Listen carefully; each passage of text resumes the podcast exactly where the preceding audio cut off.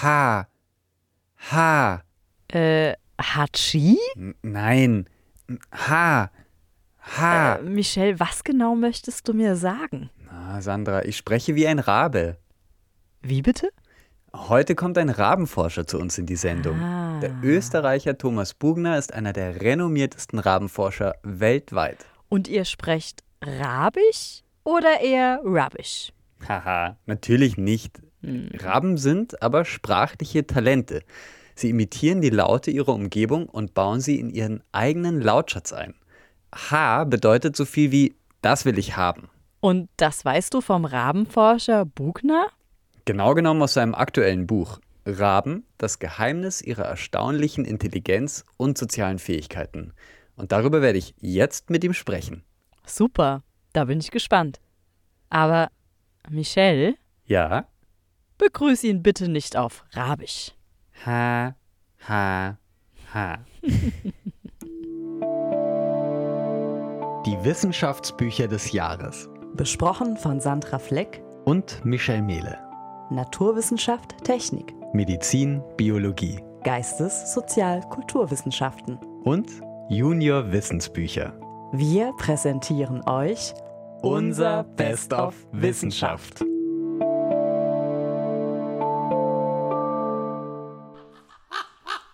Große schwarze Vögel vor dem grauen Winterhimmel.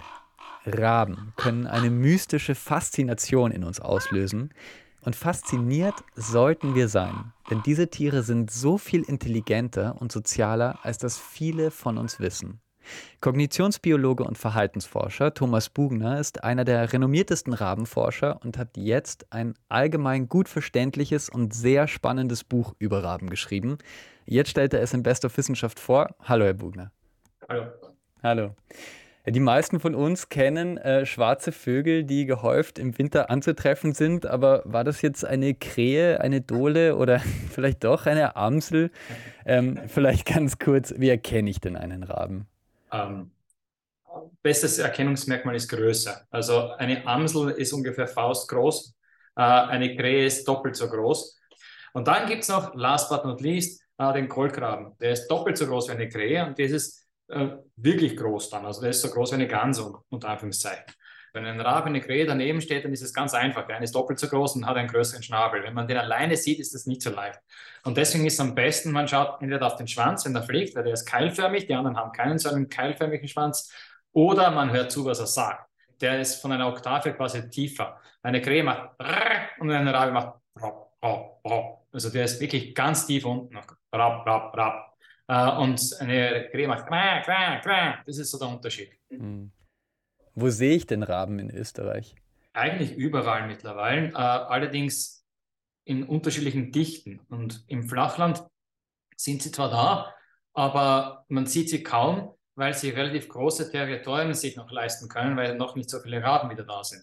Im Großteil von Europa sind sie im letzten Jahrhundert äh, ziemlich verfolgt worden und zum Teil ausgerottet, also gebietsweise komplett ausgerottet worden. Äh, und es hat so äh, Refugien, Bestände hat es gegeben in den Alpen. Da ist die Population relativ gut äh, geblieben, beziehungsweise auch in Osteuropa. Und ähm, seit den 60er, 70er Jahren äh, erholen sich die Bestände wieder und die breiten sich aus. Und im Flachland wäre noch sehr viel Rabenplatz. Also da sind die Territorien, die sie machen, im Moment groß und da sitzen immer zwei drinnen und deswegen sieht man sie kaum.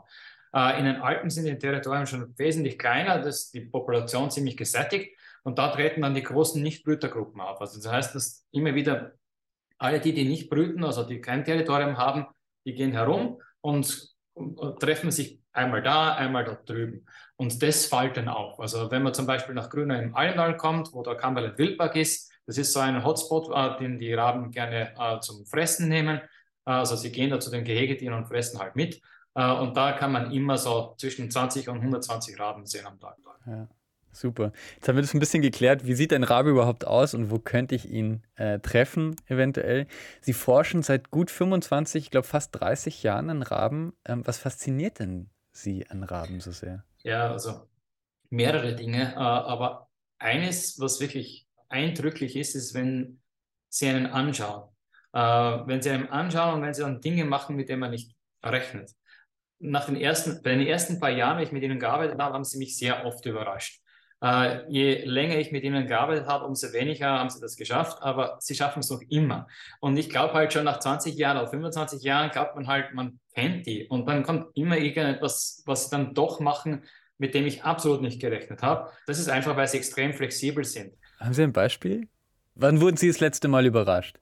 Aha, wenn ich das letzte Mal überrascht worden bin, das traue ich mir wirklich nicht sagen. Aber mir fällt gerade was an. Also ein, eine Anekdote ist zum Beispiel, eine bestimmte Anzahl an Raben, ungefähr 20 sind das, zwischen 20 und 30 halten wir in Gefangenschaft, also langfristig. Die bleiben bei uns in den Gehegen. Und wenn man das macht mit Vögeln, egal welche Vögel, muss man aufpassen auf Darmparasiten. Da sind Vögel extrem anfällig. Wir machen daher so ein regelmäßiges Monitoring und schauen, ob die halt in die Höhe gehen. Und wenn irgendwelche Parasiten in die Höhe gehen, müssen wir ihnen Medikamente geben. Da kommt es darauf an, welche Parasiten es sind, aber bei die, die sie am leichtesten kriegen, das Medikament dagegen möchten sie gar nicht. Äh, das Medikament ist super verträglich, aber das muss offensichtlich ganz grauslich schmecken für einen Raben und das wollen sie nicht. Und man muss es aber dann drei, also mindestens dreimal hintereinander, an drei Tagen hintereinander verabreichen. Und das ist halt immer so eine Schwierigkeit. Das ist halt immer die Innovativität von uns gefragt und da kommt man dann halt mit so äh, ein Stück Wurst, ein Stück Käse, ein Stück Pizza, ein Stück Schwedenbombe, ein Stück weiß nicht was, wenn man das halt reingibt und dann gibt man das den Raben. Und äh, das funktioniert dann halt so so. Äh, und im Endeffekt, also wir werden auch da essen besser. Wir haben zum Beispiel herausgefunden, dass mit rotem Rübensaft wir den Geschmack offensiver dünken können. Äh, warum weiß ich nicht, aber das ist halt so eine Geschichte. Aber bevor wir das gewusst haben, äh, haben mich meine Mitarbeiter gebeten, dass ich ähm, dem, der muss gerade medikamentieren werden und er hat zwei Tage hat es genommen, aber er weigert sich, den dritten Tag das Medikament zu nehmen. Und ich bin halt gerade zufällig an dem Tag äh, an die Forschungsstelle gekommen, man hat mir das gesagt und gesagt, willst du das mal du probieren? Ich gesagt, ja, okay, mache ich das. Habe ein Stück Kuchen genommen und habe es da reingegeben äh, und hatte natürlich auch mehrere Stück Kuchen mitgenommen, habe ihm halt eins nach dem anderen gegeben. Und also ich bin auf einem Baumstamm gesessen, er neben mir und ich gebe ihm immer ein Stück und er nimmt das und dann irgendwann kriegt er das mit der Medizin und das ist das Einzige, was nicht geschluckt hat, sondern heruntergenommen, auseinandergemacht, die Pulver daneben hingelegt, also der Pulverteil, das ist ein kleines Stück und dann den Rest hat nachher gegessen. Und äh, dann habe ich lachen müssen und habe zu ihm gesagt, was ist mit dem Pulver? Und habe hin, so mit dem Finger drauf getippt und habe gesagt, das auch. Und dann hat er mich angeschaut gesagt, das auch. Äh, und ich weiß, dass wenn man etwas angreift, gerade die Vögel, die mit uns arbeiten, die lernen nachher auch ganz gut, unsere Signale zu verstehen. Und wenn wir etwas angreifen, heißt es normalerweise für sie, es ist relevant. Und nachdem ich halt da drauf gegriffen habe, hat er nachher das kleine Stück Pulver genommen und hat es in die Höhe gehalten und hat mich nochmal angeschaut und gesagt, ja, und jetzt essen. und hat es wirklich geschluckt und, und, und hat halt das, die Medizin dann genommen. Äh, da war ich wirklich, wirklich beeindruckt. Äh, aber ich sage gleich dazu, man darf mich nicht nochmal bitten, so etwas zu machen. Also das geht nur einmal, glaube ich. Das war, aber war wirklich sehr, sehr beeindruckend. Das ist unglaublich. Also Ihr Buch heißt äh, Raben, das Geheimnis ihrer erstaunlichen Intelligenz und sozialen Fähigkeiten. Und äh, ich glaube, da steckt ja auch schon was von dieser Faszination drin, in diesem fremden Wesen einfach auch diese Kommunikation doch zu schaffen. Das würde mich wirklich interessieren. Ähm, Sie, Sie sprechen am Anfang äh, in Ihrem Buch, äh, gibt es da eine Szene, die wird wahrscheinlich oft zitiert. Es gibt einen äh, sehr bekannten Verhaltensforscher, Kurt Kottruschall in Österreich, der zu Beginn ihrer Karriere gesagt hat, Raben, das sind auch nur fliegende Affen. Ähm, und, und meint und bezog sich auf die Intelligenz der Tiere. Ist das vergleichbar? Ähm, ja, diese Vergleiche jetzt sind halt immer so, so. Aber man hat das machen wir so. Also, was der Kurt zu mir damals gesagt hat, ist, wie er mich als Dissertant geholt hat, ähm, alle sagen, Raben sind so gescheit und du sagst mir, ob das stimmt. Also das war meine Aufgabe für eine PhD. Äh, Im Nachhinein gesehen habe ich halt gelernt, dass es nicht eine Aufgabe für eine PhD ist, sondern für ein ganzes Lebenswerk, mindestens. Also es, den Ruf haben sie und den Ruf haben sie nicht nur seit kurzem, sondern den Ruf haben sie schon seit mehreren tausend Jahren. Deswegen, man muss sich nur die Mythen anschauen.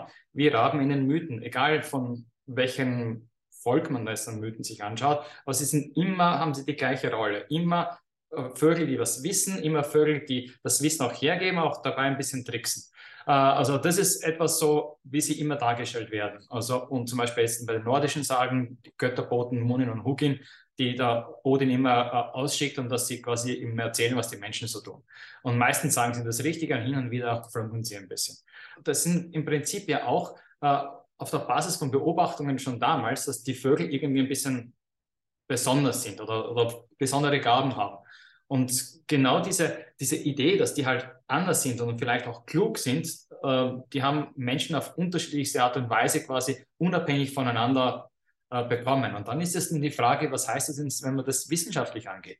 Und in der Mitte der 90er Jahre, wo ich angefangen habe zu arbeiten, hat mein Mentor, der Bernd Heinrich, das ist ein amerikanischer Forscher, eine, eine Literaturrecherche gemacht, nur in der wissenschaftlichen Literatur, äh, wo er eingegeben hat die äh, Begriffe Intelligenz, Kognition, Kolkrabe. Und herausgekommen ist, äh, über 1000 Einträge, wo Wissenschaftler gesagt haben, ja, die sind gescheit. Aber alle davon waren auf der Basis von Anekdoten, also persönlichen Beobachtungen oder etwas, was sie gehört haben. Und dann hat er geschaut, okay, Evidenz, und dann war ein Eintrag, und das war aus den 30er Jahren eine Arbeit von Köhler mit einem Raben Zählversuche. Das war der Stand Mitte der 90er Jahre. Also alle haben gesagt, die sind gescheit, also viele haben gesagt, nicht alle, viele haben gesagt, die sind gescheit, aber es war kaum irgendetwas Greifbares dran. Und das hat sich mittlerweile geändert. Also wir haben es in den letzten 30 Jahren, da glaube ich, schon einiges bewegt. Ja, das glaube ich auch. Also Sie forschen ja unter anderem am Heidelhof in Niederösterreich, das ist in der Nähe von Bad Vöslau. Äh, die, die größte Rabenhaltung weltweit, habe ich gelesen in Ihrem Buch. Ja. Ähm, und untersuchen da die kognitiven Fähigkeiten, also die Intelligenz, wenn man so will. Was können Sie denn sagen? Wie schlau sind denn Raben? Ja, und zwei Punkte. Äh, ich arbeite am Heinlof, das ist richtig. Also ich habe den auch dazu gebaut, um eben genau so Intelligenztests mit Raben in Gefangenschaft machen zu können. Das heißt, da können wir diverse Bedingungen kontrollieren, um auch dann wirklich aussagekräftige Ergebnisse zu kriegen. Das ist aber nur ein Teil von meiner Arbeit. Das ist ungefähr die Hälfte. Die andere Hälfte passiert in Grüner im Almtal, das ist ein Salzkammergut, äh, mit wilden Raben. Bei den wilden Raben schauen wir, wie sie die Alltagsprobleme lösen und in den Volieren schauen wir, was sie dabei nachher verstehen. Also so muss man sich das vorstellen. Und weil wir Intelligenz angesprochen haben, das ist auch ein sehr großer allgemeiner Begriff. Also ich fokussiere auf einen bestimmten Teil und zwar die soziale Intelligenz. Also konkret, was wissen Raben über andere Raben und wie setzen sie das Wissen ein?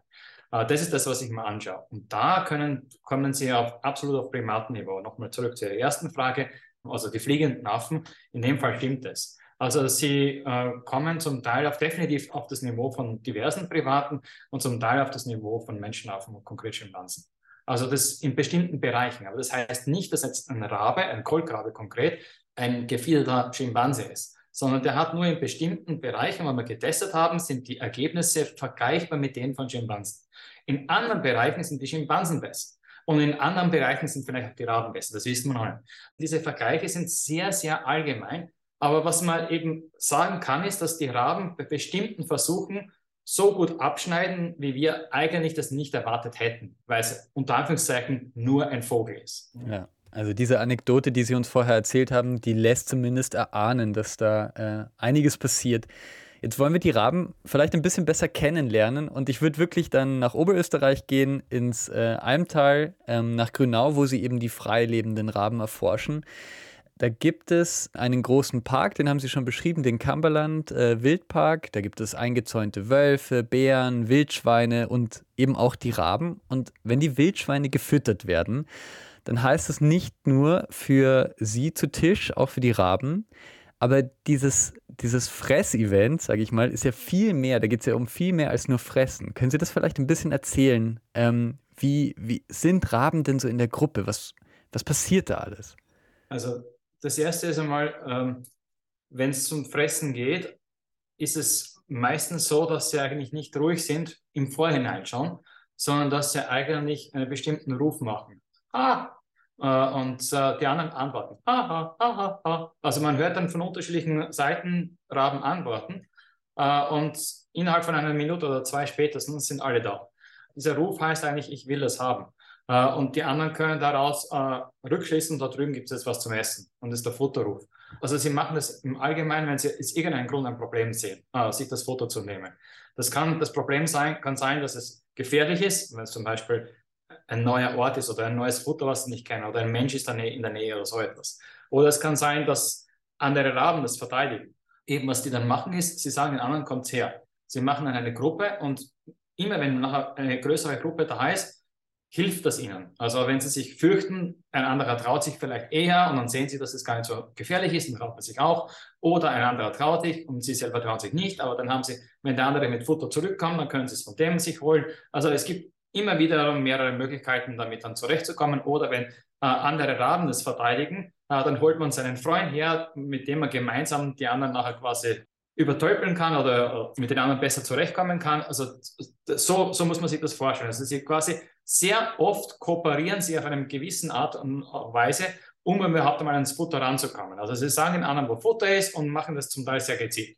Aber wenn sie dann einmal zum Futter können, dann schalten sie um. Dann gehen sie auf Konkurrenz und dann probieren sie möglichst viel für sich selber äh, zu, zu kriegen. Und was sie dann machen ist, dass sie kaum essen, sondern dass sie was nehmen, wegfliegen, verstecken, zurückkommen, was nehmen, wegfliegen, verstecken und so weiter. Das heißt, sie bringen das Futter von einem Platz, den alle kennen, den sie ihnen vielleicht den anderen auch vorher gesagt haben, auf Plätzen, den nur sie selber kennen. So ungefähr muss man sich vorstellen, wie Raben funktionieren. Und dann kommt auch dazu, dass immer bei so einer Gruppe von Raben es einige ergibt, die halt konkurrenzstark sind, die relativ gut sich Nahrungsbrocken nehmen können und damit wegfliegen. Und andere, die werden halt immer wieder verprügelt oder weggeschubst, die, die kommen nicht wirklich hin. Und was die dann machen, ist, dass sie aufpassen, wo die anderen hinfliegen, die, ihnen nachfliegen und sobald die dann wieder zurückfliegen, ihnen die Verstecke ausräumen. Also das heißt, man kann auch an ziemlich gutes Futter kommen, wenn man ein Rabe ist, wenn man körperlich nicht so stark ist, sondern in dem Fall, man muss das Hirn dann einsetzen, weil um die Verstecke von anderen auszuräumen, muss man zuschauen, wo die sind, sonst findet man sie nicht. Und ganz wichtig, man muss warten können. Man muss warten können, bis der andere weg ist. Wenn man zu früh hinfliegt, ist das kontraproduktiv. Also wenn Sie es schaffen, Ihr Hirn einzusetzen, kriegen auch die jüngeren, schwächeren Raben wirklich gutes Futter. Und das ist genau etwas, was sie wirklich besonders macht. Kooperation und Konkurrenz, dieses ständige Wechselspiel und dann auf der einen Seite, was muss ich machen, um was für mich zu behalten, was muss ich machen, um etwas zu kriegen, was ich nicht habe. Und das spielen sie die ganze Zeit. Solche Dinge kann man da vor Ort sehr, sehr schön beobachten. Äh, so eine Fütterung von den Wildschweinen dauert ungefähr 10, 20 Minuten. Da äh, schmeißt man ein paar Kübeln an Futter rein vom Park für die Schweine. Äh, die Schweine stehen dann drüber und probieren halt möglichst viel für sich selber zu monopolisieren. Und die Raben probieren zwischen den Schweinen an das Futter zu kommen dann müssen sie einmal mit den anderen Raben prügeln, dass sie halt überhaupt hin dürfen. Und dann müssen sie mit den Schweinen zurechtkommen. Die Raben sind eher die Schwierigkeit, die Schweine sind für sie einfach. Da hüpfen sie rauf, ziehen in den Schwanz oder hauen unten an die Fesseln von den Füßen, dann gehen die Schweine ein bisschen zurück, dann können sie hingehen, sich was nehmen und wieder wegfliegen. Also um, das sieht man eigentlich ganz gut, auch wie flexibel sie sind, auch und wie, wie gut sie mit anderen Arten umgehen können. Das ist übrigens etwas, was wir uns im Moment auch näher anschauen. Das macht eine Dissertantin von mir, die Silvia äh, Damini, die schaut sich diese äh, die Interaktionen mit Artgenossen versus Artfremden genauer an. Und da ist, wollen wir auch wissen, was sie über die Schweine wissen, über die Wölfe wissen, über die Bären wissen und über uns Menschen wissen. Genau, weil sie auch antizipieren, äh, zumindest beschreiben sie es in ihrem Buch, äh, sich auch in die, in die Sicht äh, eines zumindest anderer Raben, habe ich gelesen, hineinversetzen können. Also je nachdem, ob sie glauben, beobachtet zu werden, verhalten sie sich anders. Also wirklich eine große Belohnung für alle Menschen, die äh, die Chance haben, mal Raben zu beobachten. Ähm, da passiert einiges. Und was ich auch total spannend, ich meine, wir können nicht alles erzählen, was sie, was sie geschrieben haben, da gibt es auch noch jede Menge. Aber es werden dann natürlich auch Allianzen geschmiedet und auch äh, Allianzen unterdrückt äh, zwischen anderen Raben, damit man seinen Status behält oder seine Rangfolge behält. Also da ist wirklich sehr viel. Und das fand ich auch sehr spannend. Ähm, Vielleicht rede ich, reden wir kurz über Ihr Buch, auch allgemein. Ich habe das oft gelesen oder das Gefühl gehabt, Sie stellen jetzt das Verhalten von Raben und Menschen ein bisschen so auf eine Stufe. Sie vergleichen das. Ja? Sie sagen, das ist gar nicht so weit voneinander entfernt. Sie lächeln schon. In der Wissenschaft ist es natürlich auch irgendwie dünnes Eis, was man da schnell betritt. Aber ich glaube, Sie machen das ganz bewusst. Warum? Mir geht es um und die, Grund, die, die, Hintergrundidee äh, ist, dass wir versuchen zu verstehen, warum wir Menschen ein Gehirn entwickelt haben, so wie wir es haben. Da gibt es verschiedene Theorien dazu. Eine davon ist eben die soziale Intelligenztheorie. Die Grundannahme da ist, dass mit einer bestimmten Komplexität, also dass je komplexer das Sozialleben wird, umso mehr Hirn, also mehr Grips quasi braucht man. Eine der Vorhersagen ist, dass sobald eine bestimmte Grad an Komplexität erreicht ist, sollte man dann folgende Fähigkeiten haben. A, B, C, D, E. Und das kann man sich halt dann überlegen. Also kann man halt dann nachschauen, was das alles sein sollte. Und das kann man wiederum testen. das war ursprünglich in der ganzen Hypothese nicht dabei. Die Hypothese ist gemacht worden um für, für uns Menschen und anhand von Primatenstudien und Kinderstudien. Und dann hat man gesagt, okay, das ist da so, die können das und das und das ist deswegen weil und das ist, hat auch eine evolutionäre Konsequenz. Da ist jetzt nichts falsch dran, aber der Punkt ist nur, wenn das eine allgemeingültige Theorie ist, dann sollte das nicht nur bei den Primaten inklusive uns Menschen zutreffen, sondern das sollte ja nachher auch bei anderen Tierarten zutreffen. Das heißt, man kann andere Tierarten sich hernehmen, schauen, wer von denen hat ein großes Gehirn oder ein relativ großes Gehirn und dann schaut, wie ist das Sozialleben, was für eine Komplexitätsstufe haben wir und dann äh, inwieweit wirkt sich das dann wirklich auch aus auf verschiedene äh, Fähigkeiten, zum Beispiel Allianzen formieren oder eben manipulieren, sprich Politik betreiben etc. Äh, und siehe da, je mehr wir testen, umso mehr Boxen können wir abticken. Und das passt eigentlich ganz gut zur Theorie. Und insofern kann man nachher von mir schon auch die Raben mit den Primaten vergleichen, solange man noch immer weiß, auf was für einer Ebene man sich bewegt. Also ich probiere nur die Hypothese oder die Theorie zu untermauern. Und die sagt eben, sobald eine gewisse Komplexitätsgrad da ist, sollte man das und das erwarten und ich kann das da zeigen und andere Leute haben das da gezeigt. Und jetzt kann man nachher sagen, gut, ist das vergleichbar? Meiner Meinung nach ja. Ist das das Gleiche? Das können wir noch nicht sagen. Das, es kann sein, dass es nur sehr ähnlich ausschaut. Was die Raben machen, was Schimpansen machen, schaut sehr ähnlich aus. Wenn man sie testet, haben sie sehr ähnliche Ergebnisse. Aber ob sie jetzt das, äh, wie sie das jetzt subjektiv dann wahrnehmen und im Hirn konkret abläuft, das können wir noch nicht sagen. Dazu bräuchte man nachher äh, bessere Studien, um wirklich in das Gehirn mal reinschauen zu können. Aber auch da gibt es immer bessere äh, methodische Verfahren. Und sobald es einmal nicht invasiv ist, dann bin ich auch dabei und möchte auch den nächsten Schritt machen, um auch das mal an, näher anzuschauen. Aber im Moment sind wir noch so weit. Ja, ja. Aber ich habe mich natürlich auch gefragt, ähm, was macht das mit uns Menschen? Ähm, dieses Bild, dass, äh, dass quasi Eigenschaften des Menschen nicht mehr unbedingt nur exklusiv für den Menschen sind. Was verändert das? Gar nicht. Das ist ja nämlich eh nie so gewesen. Das ist nur unsere eigene Wahrnehmung. Aber wenn man sich anschaut, vor weiß nicht, 150 Jahren war der große äh, Aufregung, wie der Darwin gesagt hat, dass, dass wir prinzipiell mit Affen verwandt sind, war das eine Riesenaufregung. Nach, weiß nicht, 50 Jahre später, 100 Jahre später ist das fast akzeptiert, oder zumindest bei den meisten Leuten akzeptiert. Äh, dann war eine große Aufregung, wie man gesagt hat, äh, die ersten Resultate von den Vögeln, dass die bestimmte Vogelarten, nämlich einige Papageien und einige Korvidenarten, also Rabenvögel, kommen auf einem Niveau von bestimmten Primaten. Das war damals fast ketzerisch, das zu behaupten. Also zumindest innerhalb der Biologen ist diese Idee, der Mensch ist etwas komplett Einzigartiges, das out of the blue kommt, immer so. Und dann ist mal lange nichts und dann kommen irgendwelche Tiere. Also diese Idee haben wir nicht, sondern wir glauben wirklich, dass es alles Kontinenten sind. Wir glauben schon, dass der Mensch was Einzigartiges ist. Also das möchte ich nicht in Frage stellen bei vielen Aspekten. Äh, aber das Ganze fußt auf etwas, äh, was schon vorher da war oder was andere Arten auch entwickeln können. Und äh, genau um diesen Aspekt geht es in mir. Also das ist das, was, wo ich auch dran bin. Ja, schön. Ähm, ist das Ihr erstes Buch über Raben, das Sie schreiben? Ja. Ja, das ist das erste Buch und wird auch in der nächsten Zeit das einzige Buch bleiben. Vielleicht machen wir irgendwann mal eine Fortsetzung, dann brauchen wir ein bisschen. Ja, äh, das sind auch 200, ich weiß gar nicht genau, 217 Seiten oder so, aber ähm, ist sehr spannend gewesen. Also man, es gibt tatsächlich weit genug zu sagen. Ähm, gibt sehr viel zu sagen über Raben und sehr viel zu erfahren, sehr viel zu lernen über Raben.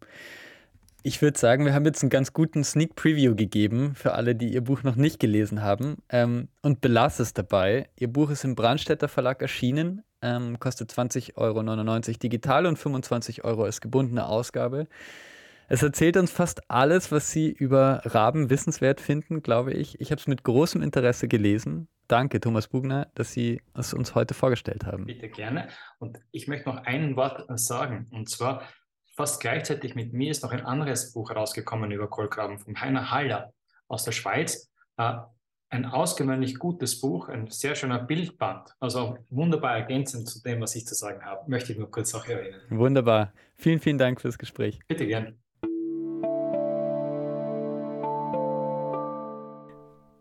Po, Po, Po.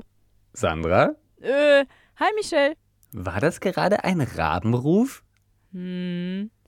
Mit Po lauten sichern sich Raben ihre ergatterte Beute. Da kommt dann kein anderer mehr ran. Ha. Ich sehe schon. Du übst fürs Käsefondue zu Silvester. Hm. Gar nicht so dumm. Hm. Raben und Menschen haben ja laut Bugner viel gemeinsam. Die Wissensweitergabe kann ja ruhig einmal vom Tier zum Menschen gehen. Stimmt. Übrigens schön, dass er noch ein Buch von einem Kollegen empfohlen hat. Ich möchte noch darauf hinweisen, dass es ein Buch von Ludwig Huber im Surkamp Verlag gibt mit dem Titel Das rationale Tier. Eine kognitionsbiologische Spurensuche. Ich habe es zwar leider nicht gelesen bis dato, aber dort geht es sehr viel darum, wie Tiere denken können oder wie sie sich in andere hineinversetzen und auch Experimente werden vermittelt. Also das könnte vielleicht auch für diejenigen, die jetzt Lust bekommen haben, ein spannendes kognitionsbiologisches Buch sein. Ah, super. Cool, schön. Drei Bücher äh, zu, naja, wo Vögel auf jeden Fall dabei sind, sage ich jetzt mal. Ja. Und wo es um Kognitions geht. Bei, beim Bildband vielleicht nicht so sehr, ähm, aber bei den anderen beiden, also echt schön verbunden. Ja. Ähm, ja, schön. Das war's für heute ähm, und für dieses Jahr auch. Ist ja schon der 30. Dezember. Ich hoffe, wir haben die Zeit bis Silvester äh, ein wenig verkürzen können. Ja, das hoffe ich auch. Dem kann ich mich nur anschließen. Und dann hätte ich gesagt, hören wir uns einfach wieder im nächsten Jahr. Danke und bis ins neue Jahr. Ja, danke euch fürs Zuhören. Baba.